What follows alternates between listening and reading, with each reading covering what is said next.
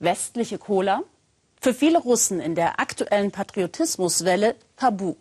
Stattdessen trinkt man Kwas, ein traditionelles russisches Getränk, das wir hierzulande nicht kennen und das von manchen strammen Nationalisten zur russischen Anti-Cola stilisiert wurde. Aber was ist das überhaupt, Kwas? Peter Schreiber klärt auf.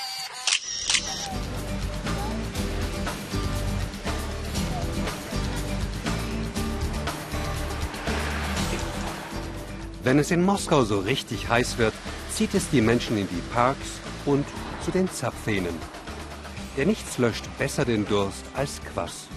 Sieht aus wie Cola, ist aber gegorenes Schwarzbrot.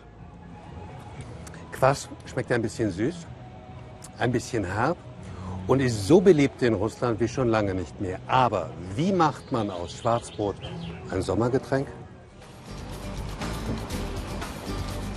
Ich fahre raus aufs Land zu Babuschka Valja. Das Rezept, sagt sie, sei kein Geheimnis. Ich soll einfach mitkommen in die Küche. Zunächst röstet sie in einer Pfanne altes Schwarzbrot. Je länger, desto dunkler wird später der Quass. Dann gießt sie heißes Wasser dazu, ein bisschen Salz, ein wenig Hefe, gut umrühren und stehen lassen. Wie lange bleibt das so? Drei Tage. Das Brot, der Sud müssen sich ersetzen. Die Menschen in der Stadt holen sich Quass im Supermarkt, sagt sie. Wir machen es in einem Bottich. Ganz einfach.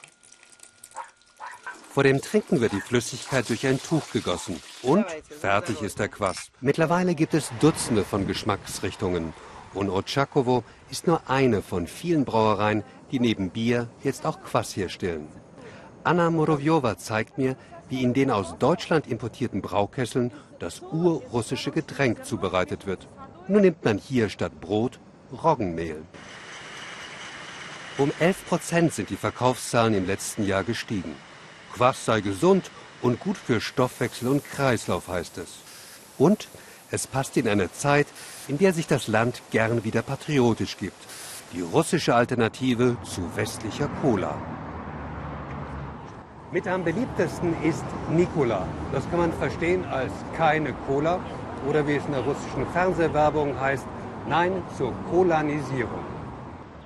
Ach ja, ein bisschen Alkohol darf auch drin sein, aber nie mehr als 0,5 Prozent.